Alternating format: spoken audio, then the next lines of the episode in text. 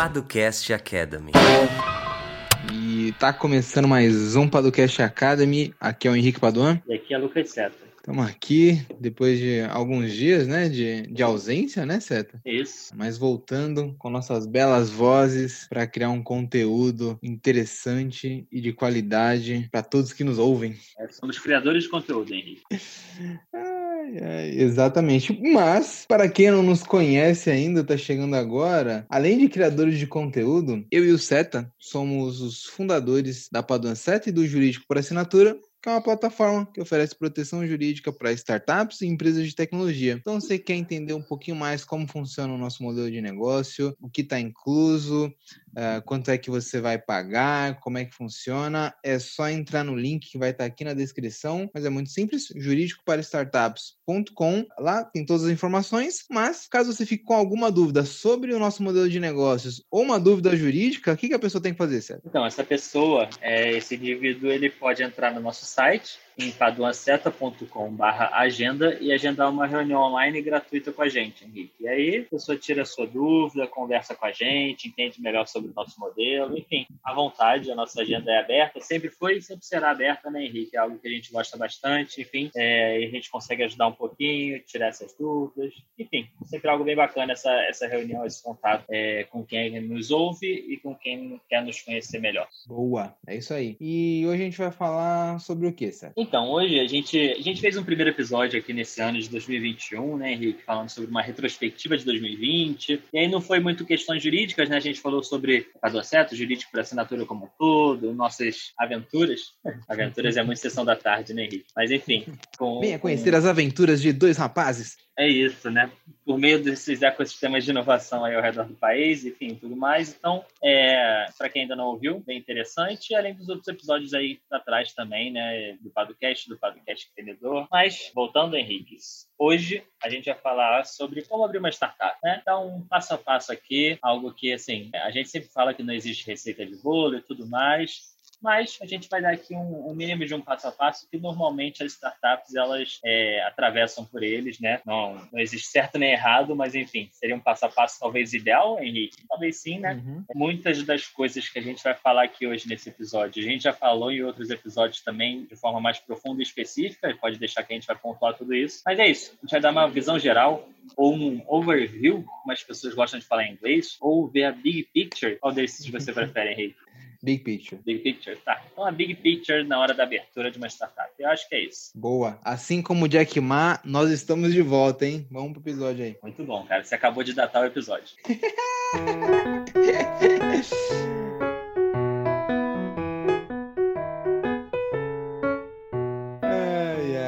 Então, Seta, vamos falar então sobre essa constituição, essa estruturação, essa criação de uma startup, né? Aqui pensando da ótica jurídica, tá? A gente tem toda uma questão negocial de validação do problema e da solução. Criação então, de modelo de negócio, né? Pensar nisso, exatamente. estruturar, famoso Canva.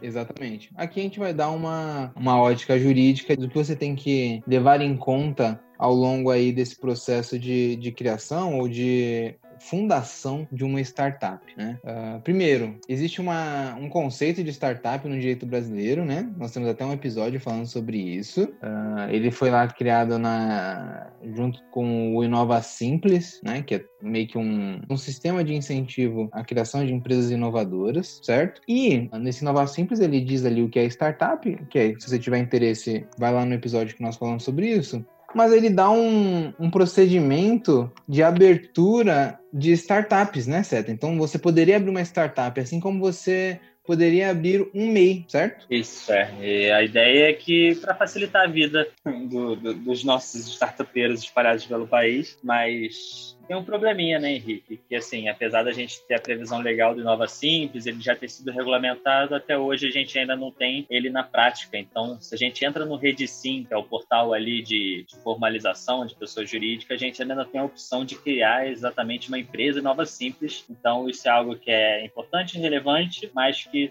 vai ser aplicado ainda no futuro, esperamos que o mais breve possível, né? Então, por enquanto, ainda não temos como. É, então, sempre perguntavam pra gente, ah, sobre startup e tudo mais, e a gente sempre respondia um tempo atrás, né, até talvez anos atrás, que é, a startup era uma empresa como qualquer outra, juridicamente falando, né? Agora, com Inova uhum. Simples, a gente já pode dizer que existe sim uma startup prevista no nosso ordenamento jurídico, né? Sim, exatamente. Uh, mas que não está completamente implementado, ficamos aí na dependência. E aí, com uh... isso, né, é, assim, é, e agora? Já era? Não vou formalizar meu negócio? Não, né? Você tem outros caminhos para formalizar o seu negócio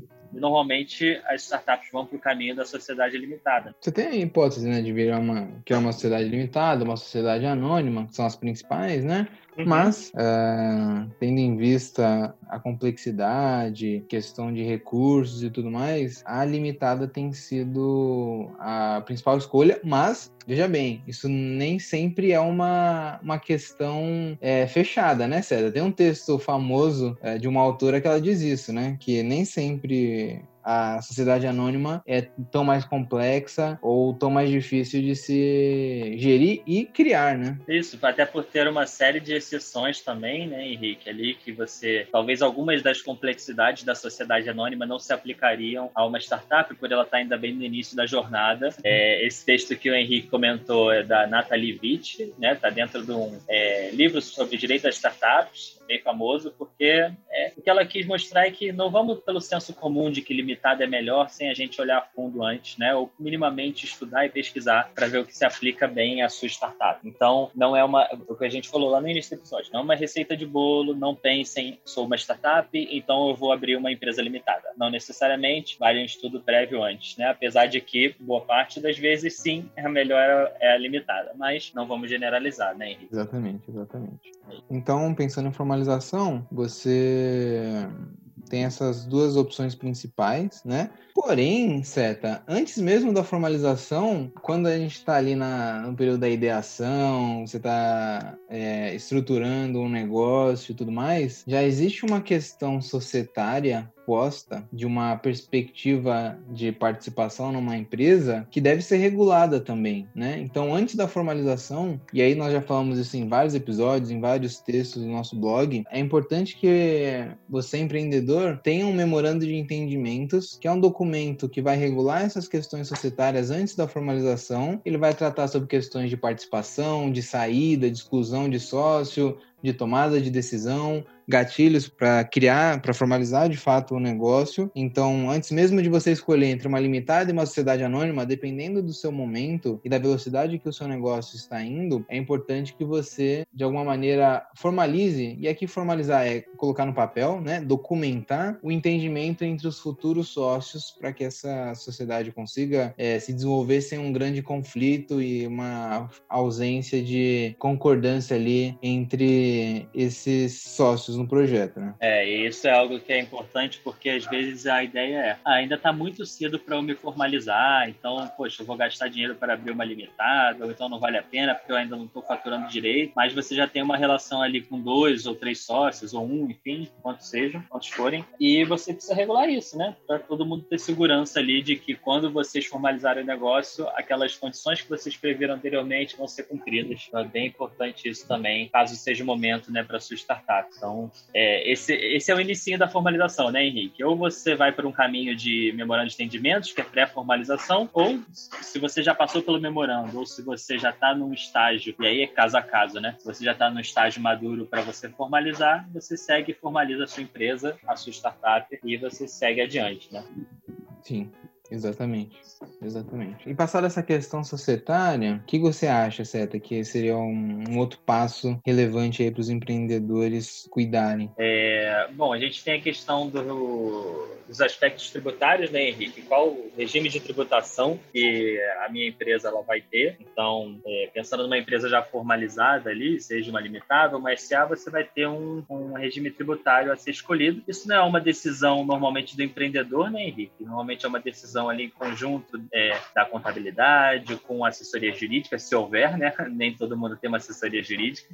É, mas, enfim, é uma decisão. Se você não tem, tem uma opção ótima aí no mercado, um negócio chamado jurídico por assinatura, fica ligado. É, já ouviu falar.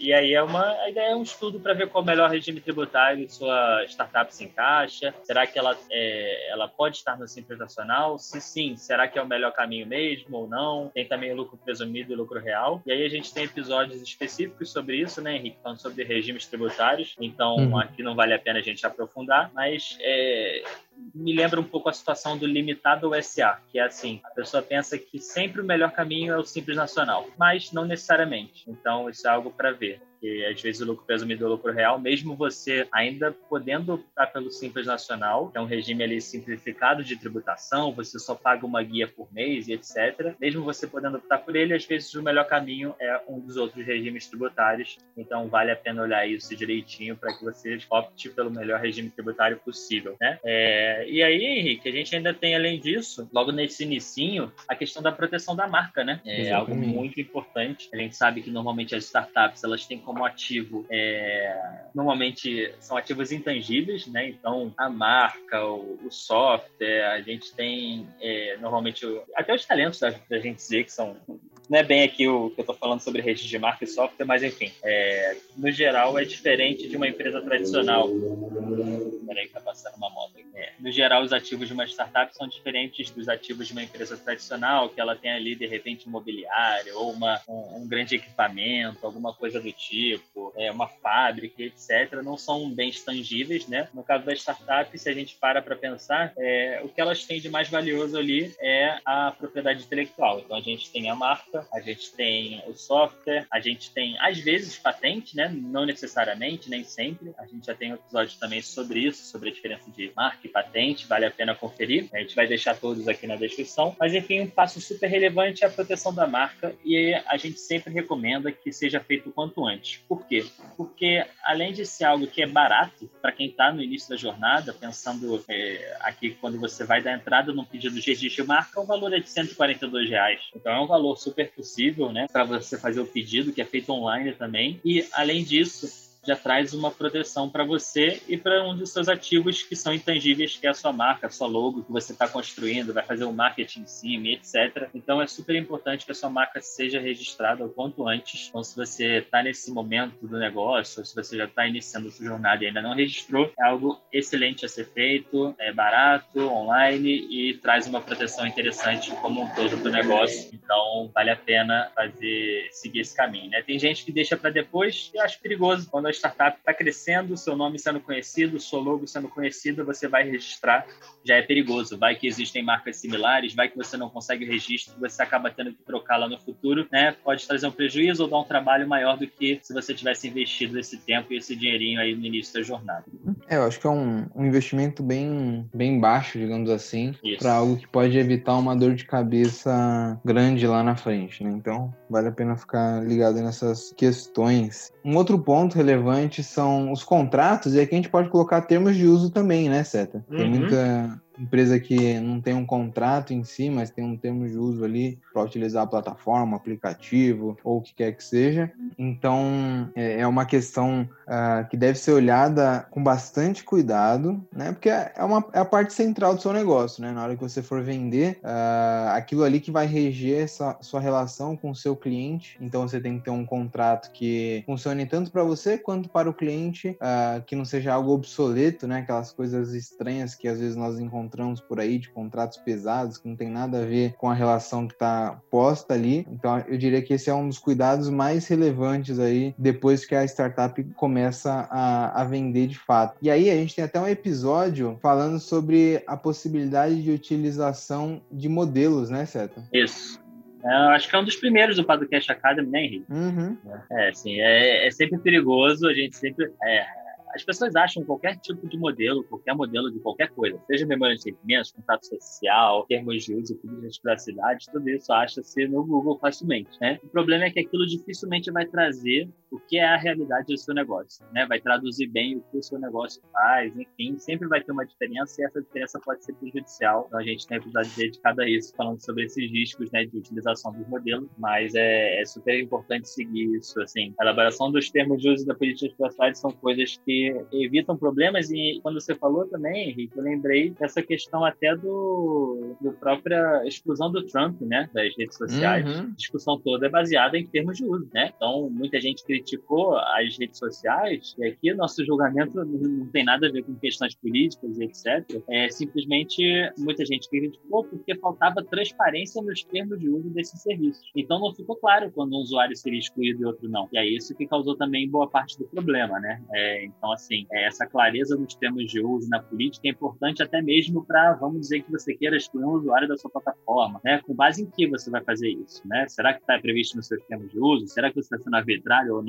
É, tudo isso para você evitar problemas no futuro, além de reger ali o dia a dia e a utilização do seu aplicativo ou da sua plataforma, ou, enfim, do seu serviço. Então, é, é super importante isso, né? E avaliar bem se você precisa de termos de uso ou não, né? Ou ser um contrato individual para cada um dos, é, dos clientes, né? Normalmente a gente fala em termos de uso porque se a gente pensa em startup, a gente pensa automaticamente em escala e dificilmente você escala um negócio ali se você tiver atravancado juridicamente, né? Em uma série de contratos. Então, uhum. é o uhum. termo de uso dessa fluidez, né? Boa, exatamente. Ah, então, fiquem ligados nessas questões. Um outro tema também que está em alta aí, bombando, né, Seta? Acho que é um dos, dos episódios mais escutados do podcast. É, tá relacionado à proteção de dados, né? Sim, é, é a proteção de dados. A, a Lei Geral de Proteção de Dados foi um grande fantasma de 2020, né? É, uhum. Só não uhum. foi o grande fantasma porque a gente teve o coronavírus, mas enfim, foi um dos grandes fantasmas de 2020. Todo mundo se assustou e agora, meu Deus, meu negócio, como é que vai acontecer? E assim, há motivos para preocupação? Até há, né? É, assim, você precisa ficar atento, você não pode dar mole com essa situação porque os dados pessoais são cada vez mais valiosos e os usuários eles estão cada vez mais atentos. Como é que essa empresa utiliza meus dados? Para que, que ele quer meu CPF? Para que, que ele quer minha identidade, meu endereço? E tudo isso tem que ser muito bem justificado, né? Normalmente isso deságua aí numa política de privacidade, é um documento em que você vai explicar tudo isso. Como você utiliza os dados, quais você pede, por quê e assim por diante,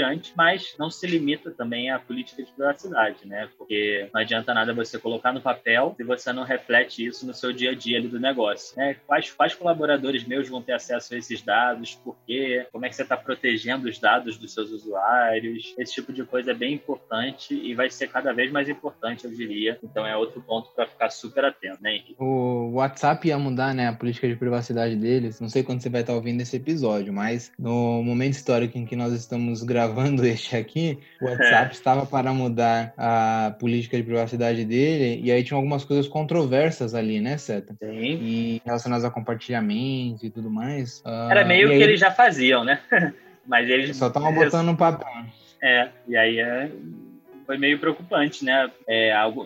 Isso até mesmo alguns países solicitaram que o WhatsApp não alterasse acho que se não me engano foi a Índia, Henrique, que pediu que ah, eles não alterassem é, a política de privacidade. E a Índia é o maior, é, tem o maior número de usuários de WhatsApp no mundo, tem 400 milhões Sério? de usuários lá. É. Que louco. É. E aí eles pediram para que não alterasse. A alteração ia ser agora em janeiro ou fevereiro e, foi, e alteraram para maio. Ou seja, olha como a pressão aí política como um todo, né? Enfim, é, foi relevante nesse caso, né? Total, total. Um outro tema que acho que é super relevante e as pessoas perguntam bastante pra gente, relacionado a vesting, né, Seta? Retenção de é. talentos. Como eu, eu vou reter o talento se eu mal tenho dinheiro, né, Henrique? Essa é a pergunta. Sim, sim. Além das questões de ser seletista ou CPJ, eu acho que uma das questões, principalmente pro setor de tecnologia e de startups, é o vesting, né? Reter talentos de uma maneira que o colaborador, o empregado, o parceiro, como você queira chamar, tenha um, uma perspectiva de um ganho maior lá na frente. Então, vesting é super relevante. Nós temos episódios, nós temos artigos ótimos sobre isso, que nada mais é do que uma opção de compra, né? O vesting em si é o período pelo qual o, a pessoa vai ter que permanecer na sociedade, permanecer prestando serviços para a sociedade, para lá na frente quando ele passar por esse período, ele alcançar ali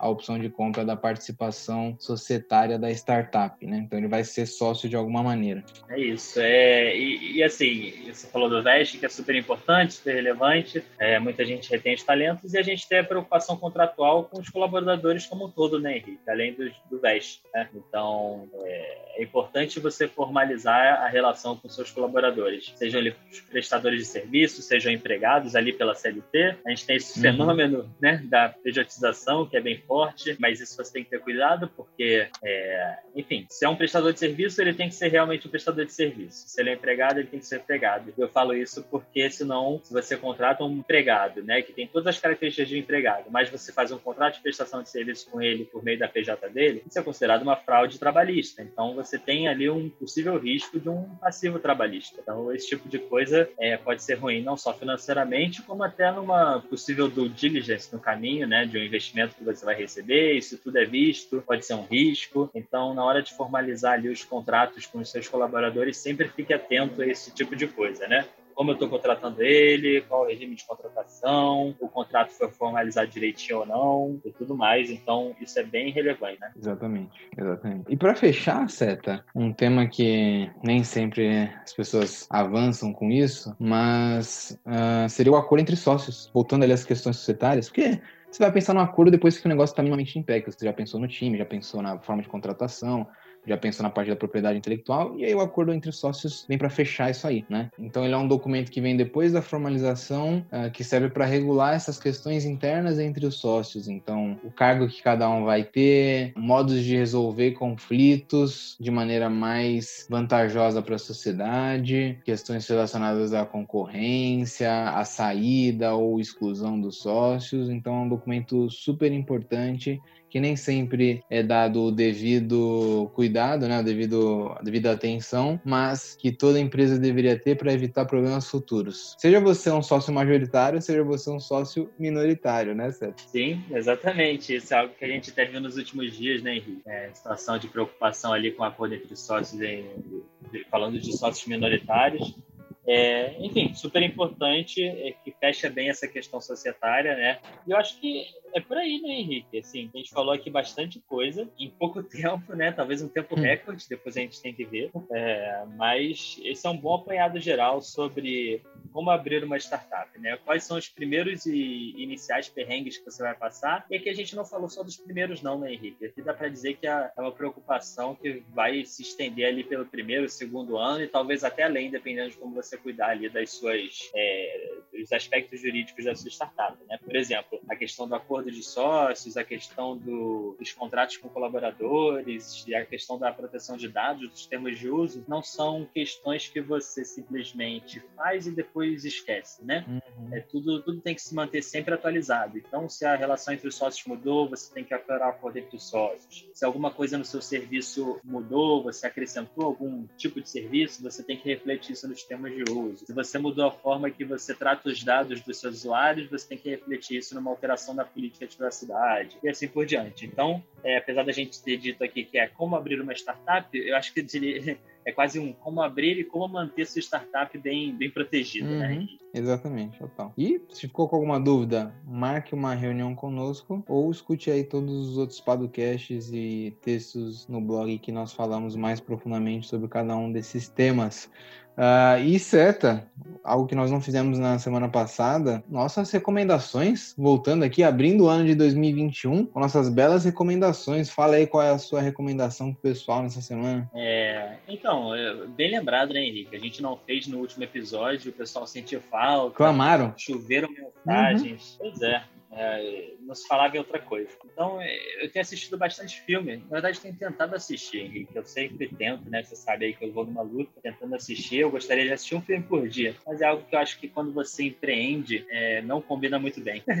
Não, brincadeira, mas eu vou tentar isso aí. Um, um, algum ano desses eu vou conseguir, Henrique. Uma média de um filme por dia. É, mas enfim, vou recomendar um, um, documentário que eu achei bem interessante. Eu assisti no Prime Video hum. e ele se chama Edifício Master. É, conta o dia a dia de um edifício em Copacabana. Hum. Vejam vocês. É, o Edifício Master ele fica na rua Qual é o nome da rua que morava, Henrique? Domingos Ferreira. Domingos Ferreira. Uhum. É, justamente lá, na Domingos Ferreira. É em frente àquele Sesc, sabe? Sei, sei. Acho que eu sei qual que é o, o condomínio. Pois é, então. Conta é uma equipe de filmagem, né? O diretor é o Eduardo Coutinho, que já até faleceu. É, isso, o documentário é de 2003, se não me engano. A equipe de filmagem ficou, tipo, um mês no condomínio, né, no apartamento, e ficou filmando lá o dia a dia, conversou com vários moradores, e é bem interessante. Você vê a variedade de pessoas, né, aqueles condomínios de Copacabana, que para quem não é do Rio de Janeiro não conhece, Copacabana tem muitos condomínios que são muito grandes, assim, eram 30, 40 apartamentos por andar, e não sei quantos andares, então, é, e, e, aqueles apartamentinhos bem pequenininhos, era um quarto e sala, aliás, acho que nem quarto e sala, né, Henrique? É sala e sala. Uhum. É, e aí você tem de tudo um pouco, né? Uma mistura de pessoas e é bem interessante o documentário. Vale a pena aí para quem é, para quem ainda não assistiu, talvez por parte das pessoas, né? Não sei se é um, é um, documentário que ficou famoso na época, mas já faz bastante tempo, então talvez muita gente não tenha assistido. Vale a pena aí, bem curioso e gostei bastante. Boa, excelente recomendação. E tu, Henrique? Boa, Fala aí pra gente. Saudosa Domingos Ferreira. Domingos Ferreira. Boa rua, né? É. Eu vou recomendar um livro, Seta. é. Que eu estava lendo e que gerou todo uma, um burburinho nas redes sociais, uh, que chama Adeus à Verdade, do Gianni Vatimo, ou Vatimo, uhum. aí. Uh, ele discute essa questão da, do que é a verdade, ele vai tratar sobre uma visão uh, da verdade como uma correspondência de fatos imutáveis, ou então de condições imutáveis, assim como a verdade pura e simples do sujeito. Enfim, é um livro super interessante que faz com que reflitamos o que seja a verdade, que é algo que sempre é uh, levantado em qualquer debate, qualquer conversa que você faça com alguém. De algum modo a gente está falando sobre a dimensão da verdade e é importante que nós saibamos uh, os vários modos de entender a verdade para a gente não sair falando besteiras aí. Bom, Henrique, para quem quiser mais, saber mais sobre verdade, não deixa de seguir o Henrique no Instagram, Henrique Paduan. É, vale a pena. Várias discussões filosóficas sobre o que é a verdade no Instagram dele. Obrigado. Sigam lá, Henrique Paduan. Arroba é Henrique Paduan. É nóis. É então é isso. Bom demais. Estamos de volta e até o próximo episódio. Até. Uma edição Guilherme Gadini.